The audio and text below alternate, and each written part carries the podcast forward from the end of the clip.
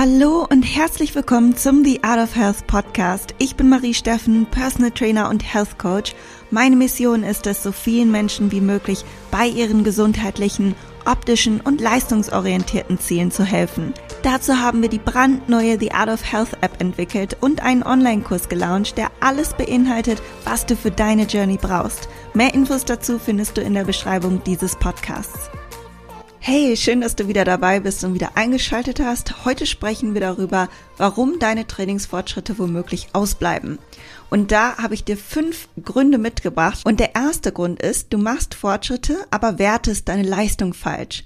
Denn bevor wir einfach davon ausgehen, dass du keine Fortschritte im Training mehr machst, müssen wir hinterfragen, ob das denn wirklich so ist. Und dazu nenne ich dir als erstes die drei größten Fehler bei der Interpretation der Trainingsleistung, bei denen du dich vielleicht wiedererkennst. Der erste ist, dass du eine falsche Erwartungshaltung an den Tag legst, was deine möglichen Fortschritte angeht. Das entsteht häufig durch das Vergleichen mit anderen oder weil man denkt, eine Zahl müsste sich in einem bestimmten Tempo erhöhen. Wenn man noch am Anfang seiner Trainingskarriere steht, kann man sich häufig sehr schnell steigern, weil man noch so viel Potenzial hat, Muskulatur und Kraft aufzubauen. Mit steigender Trainingserfahrung sinkt aber die Schnelligkeit, mit der du Fortschritte erzielst. Ich beispielsweise trainiere schon seit Jahren auf einem relativ hohem Niveau, sicher nicht auf Wettkampfniveau, was meine Kraftleistungen angehen, aber schon sehr konstant. Ich habe zwar noch Luft nach oben, aber ich kann mich auch echt glücklich schätzen, wenn ich mich um 2,5 Kilo bei Grundübungen wie Kniebeugen, Deadlifts, Clean und Snatch, Bankdrücken, all diese Übungen steigere innerhalb eines Monats im Durchschnitt. Und das hört sich jetzt wenig an, ist aber als guter Fortschritt zu werten. Und das ist, wie gesagt, abhängig von deinem aktuellen Trainingslevel. Und viele Menschen haben hier wirklich gar kein Gefühl, was eigentlich eine gute Steigerung ist. Also die falsche Erwartungshaltung ist schon mal ein Punkt. Dann der zweite größte Fehler bei der Interpretation deiner Leistung ist das Vergleichen der Trainingsgewichte mit vergangenen PRs, also mit vergangenen Leistungen um den Begriff eben zu klären, PR, das ist das Kürzel für Personal Record, also persönlicher Rekord auf Deutsch. Und wenn du deinen PR jede Woche absolvieren könntest, wäre es nicht dein PR. In der Regel. Ein PR oder ein Rekord ist deshalb ein Rekord, weil du oder ein persönlicher Rekord, weil du einen mega Tag hattest, vermutlich extrem regeneriert warst, gut gegessen hast, gut drauf warst oder dein Mindset einfach gut gepolt war, also einfach alles passte. Und das ist meist aber nicht jeden Tag der Fall und physisch kann man auch gar nicht so oft ein PR machen, weil man dann immer auf seinem Maximum trainieren würde und somit keine optimale Regeneration gewährleisten würde. Und zum anderen machen viele den Fehler, ihre vergangenen Trainingsleistungen mit der jetzigen Leistung zu vergleichen, was dann sehr schnell zu Frustration führen kann, wenn die Leistung vermeintlich geringer ist. Vielleicht hast du eine Trainingsverletzung gehabt oder du warst krank, aber dafür, dass du gerade erst wieder angefangen hast, ist deine Leistung vielleicht sehr gut. Vielleicht hat sich auch deine Trainingstechnik im Laufe der Zeit verbessert und du absolvierst beispielsweise einen viel tieferen Squat, also eine Kniebeuge, als damals. Und natürlich wird das auch dein Trainingsgewicht beeinflussen. Aber wenn ihr mich fragt, was wichtiger ist, da kennt ihr meine Antwort oder viele kennen sie. Die Technik hat Priorität. Eine gute Technik hält deine Knochen, Sehnen und Bänder gesund und ermöglicht dir am Ende des Tages eine konstante Trainingssteigerung und korrekte Aktivierung der Muskulatur. Also wenn du bei circa 70 bis 80 Prozent deiner maximalen Kraft trainieren kannst, konstant, dann ist das optimal. Es geht nicht darum, jedes Mal ein PR zu machen. Und es gibt auch einfach Übungen, bei denen man sich wirklich kaum steigert oder im Verhältnis weniger schnell, wie zum Beispiel bei isolierten Übungen, zum Beispiel Bizeps Curls oder Trizeps Strecken, Beinstrecker, Beinbeuger, weil hier einfach keine Hilfsmuskulatur eingeschaltet wird, beziehungsweise werden sollte. Also bei einem Bizeps Curl, da solltest du ja nicht den ganzen Körper irgendwie mitschwingen und mitreißen, sondern nur dein Unterarm soll isoliert arbeiten und der Bizeps soll allein nicht die Arbeit verrichten. Und deshalb hat man eigentlich hier auch jetzt keine großen Kraftsteigerungen, die man bemerkt. Selbst über ein Jahr kann auch mal irgendwie nichts passieren.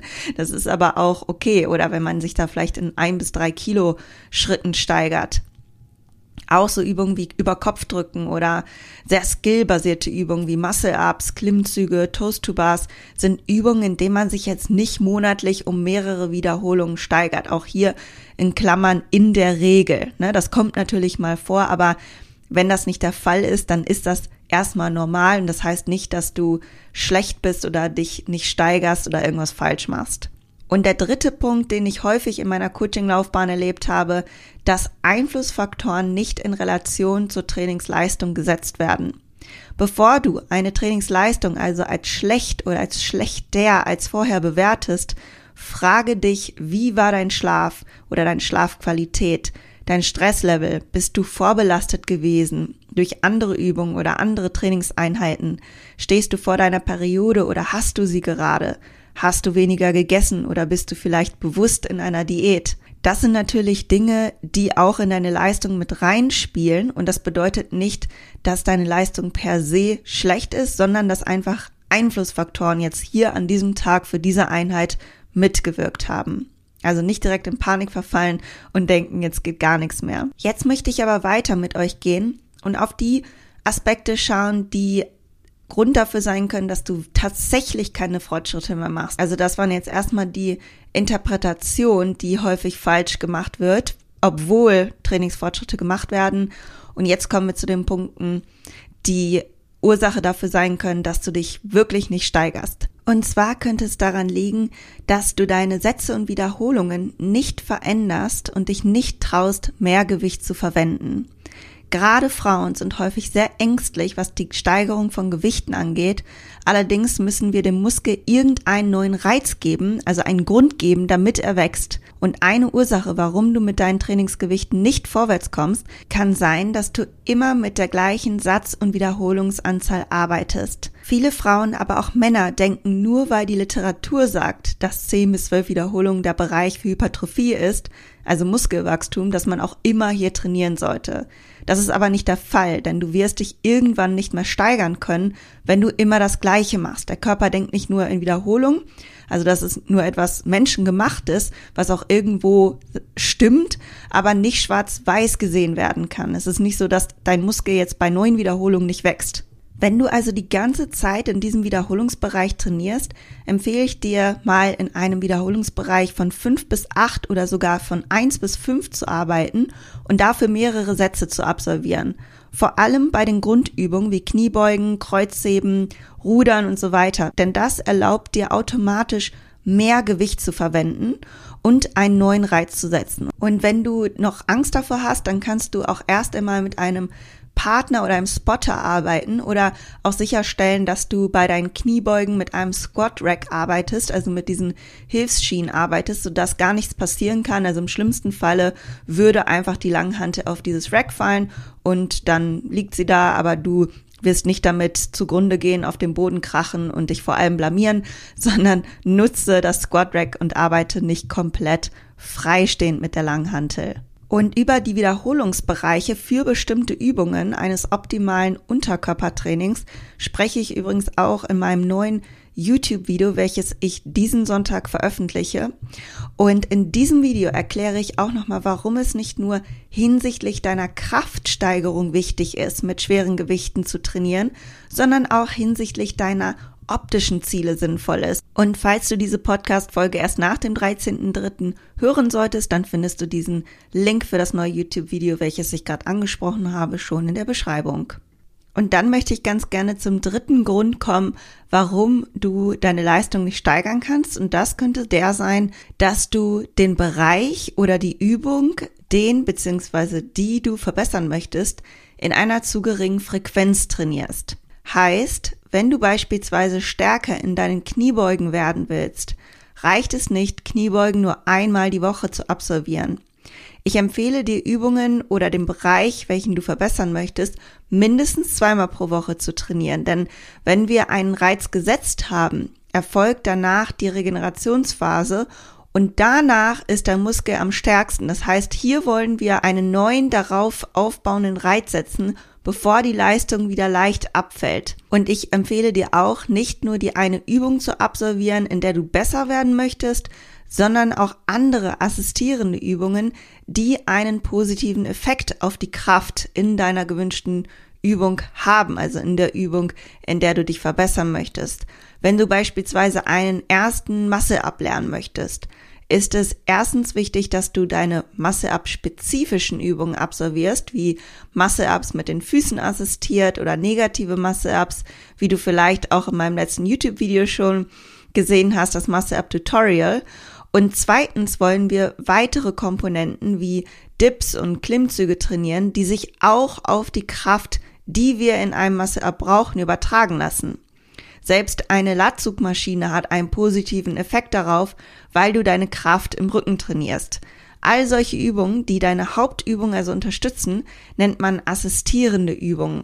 Und wo wir gerade über die Masse absprechen, ich habe ja schon in meinen Instagram Stories angekündigt, dass ich an einem neuen Programm gearbeitet habe. Das habe ich auch schon fertiggestellt und ich wollte das unbedingt kreieren, weil es einfach so ein tolles Erfolgserlebnis war, als ich meinen ersten Masse-Up geschafft habe und meine Kunden auch dann angefangen haben, ihren ersten Masse-Up zu schaffen. Und da es dann so viele Nachfragen danach gab, wie kann ich überhaupt meine ersten Masse-Up schaffen, habe ich meine Übungen, die mich dahin geführt haben und die ich auch für Kunden nutze und die ich von zahlreichen Coaches gelernt habe während meiner ganzen Zeit, in der ich so durch die Welt reise. Da habe ich ja immer das große Glück, mit ganz tollen Gymnastics-Coaches auch zu arbeiten. Und das ganze Wissen steckt in diesem Programm. Und dieses Programm ist nur erhältlich in Kombination mit unseren Online-Kursen. Also es ist Teil unserer Online-Kurse Loose und Build. Und in diesem Programm habe ich genau dieses Prinzip der spezifischen und der assistierenden Übung berücksichtigt. Denn ein Workout besteht aus einem spezifischen Warm-up, den spezifischen Masseabübungen und dem letzten Part den assistierenden Masseabübungen. Und das ganze Programm besteht aus vier Leveln, also aus vier Plänen, die so aufeinander aufbauen, sodass man eben bei seinem Level starten kann und auf dem richtigen Fundament aufbaut. Und falls du interessiert daran bist, werde ich dir auch nochmal das YouTube-Video dazu verlinken. Vielleicht hilft dir das schon mal weiter. Aber wie gesagt, das Programm per se ist Teil unseres Kurses und der Online-Kurs Bild ist jetzt auch endlich für die Anmeldungen geöffnet. Und dort erhältst du, wie gesagt, einmal das komplette Masse-Up-Programm, aber auch noch weitere Trainingspläne auf der The Art of Training Philosophie und vor allem ganz viel Wissen, welches du für einen optimalen Muskelaufbau und Stoffwechselaufbau brauchst und der Kurs ist auch für diejenigen geeignet, die jetzt ihre Periode zum Beispiel wiedererlangen möchten. Du bekommst außerdem in dem Kurs Unterstützung von Ramona und mir und es gibt eine exklusive Facebook-Gruppe, in der sich alle Gleichgesinnten austauschen können und wo wir auf alle Fragen eingehen. Aber man kann uns auch persönlich schreiben, wenn man jetzt beispielsweise kein Facebook hat.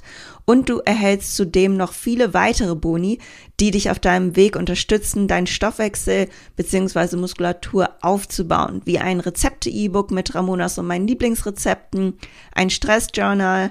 Wir werden zwei Live-QAs machen, bei denen du entweder persönlich dabei sein kannst, was natürlich immer schön ist, und wenn nicht, ist es auch gar kein Problem, dann erhältst du die Aufzeichnung von uns im Nachhinein. Und wenn du interessiert an der The Art of Health App bist, kannst du dich doppelt freuen, denn als Kursmitglied erhältst du drei kostenlose Monate auf die The Art of Health App. Und wenn du noch Fragen zu unserem Kurs hast, dann schick uns immer eine E-Mail an support at the-art-of-health.de.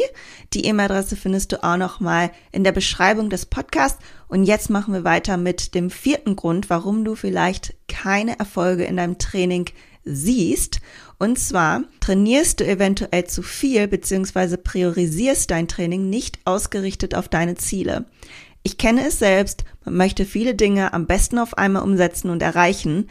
Leider wird das nur zu Frustration führen, da wir so wahrscheinlich viel mehr Zeit damit verschwenden, alles gleichzeitig erreichen zu wollen, als eine Sache nach der nächsten, aber dafür effizient. Wenn du ein Ziel erreicht hast, reicht es danach auch meistens, diesen neuen erworbenen Skill, zum Beispiel einen Klimmzug, auf Erhalt zu trainieren, wenn du danach ein neues Ziel anvisieren möchtest. Natürlich kann es auch sein, dass du danach, wenn du dein neues Ziel anvisierst, dich trotzdem in deinem gerade erworbenen neuen Skill noch steigerst, aber mehrere neue Dinge gleichzeitig erreichen zu wollen, ist meist der ineffizientere Weg. Außerdem solltest du die Übungen, in denen du dich wirklich verbessern möchtest, am Anfang deines Workouts absolvieren, sodass du noch nicht vorbelastet bist.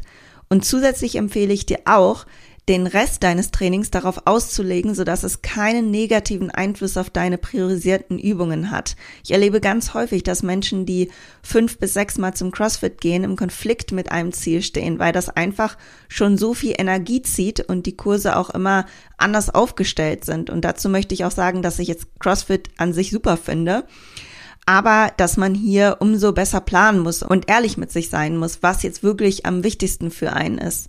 Vielleicht kannst du auch einen Kompromiss finden und zwei Skilltage einbauen, also zwei Techniktage könnte man auch so sagen, und danach leichtere Workouts absolvieren, also die dich jetzt nicht total killen. Und an den anderen drei bis vier Tagen machst du dann meinetwegen etwas intensivere CrossFit-Einheiten oder generell etwas intensivere Einheiten. Das mit CrossFit war jetzt nur ein Beispiel, weil das immer sehr willkürlich und recht intensiv ist. Ich empfehle auch, wenn möglich, einen leichten oder Rest Day vor deinem Skill-Tag einzulegen. Das habe ich auch vor allem bei meiner Journey, meinen ersten Muscle-Up oder auch bei Handstandübungen, die ich erreichen wollte, festgestellt.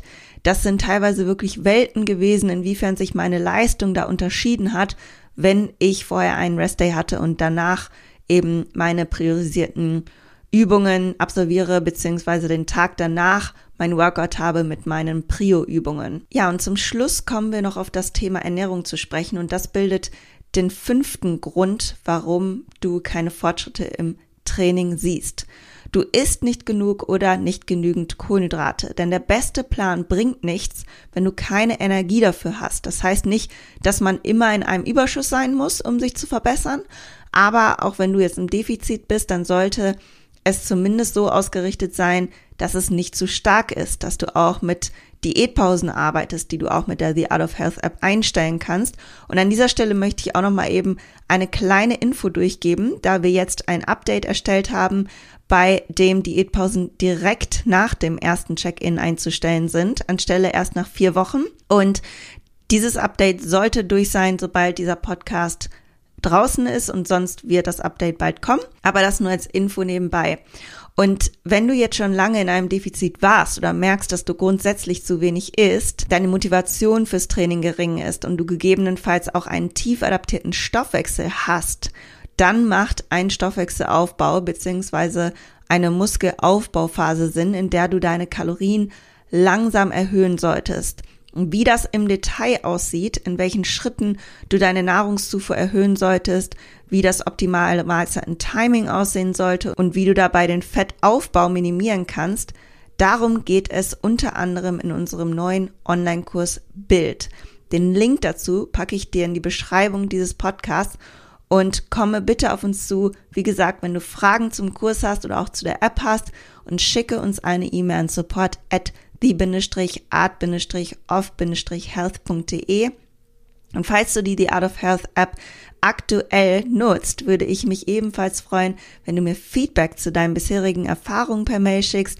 Schreibe mir gerne, wie dein Gewicht bisher verlaufen ist, wie du deine Form empfindest, wie es dir geht bei deiner Journey. Und du kannst mir auch immer gerne Formfotos zukommen lassen, denn mir ist es wichtig, dass du deine Ziele erreichst und dass du es vor allem langfristig erreichst. Und ich freue mich, wenn du mich kontaktierst. Das war's auch schon mit dieser Folge. Und ich hoffe, dass dir meine heutigen Tipps geholfen haben, dass du aufdecken konntest, warum es vielleicht gerade ein bisschen hapert bei deinem Training. Und wenn du deine Leistung steigern konntest, dann schreib mir auch gerne, welche Tipps dir geholfen haben bei Instagram oder per Mail. Und ich wünsche dir in diesem Sinne einen wundervollen restlichen Tag oder Abend, je nachdem, wie spät es gerade bei dir ist. Und dann hoffe ich, dass du nächste Woche Donnerstag wieder bei einer neuen Folge dabei bist.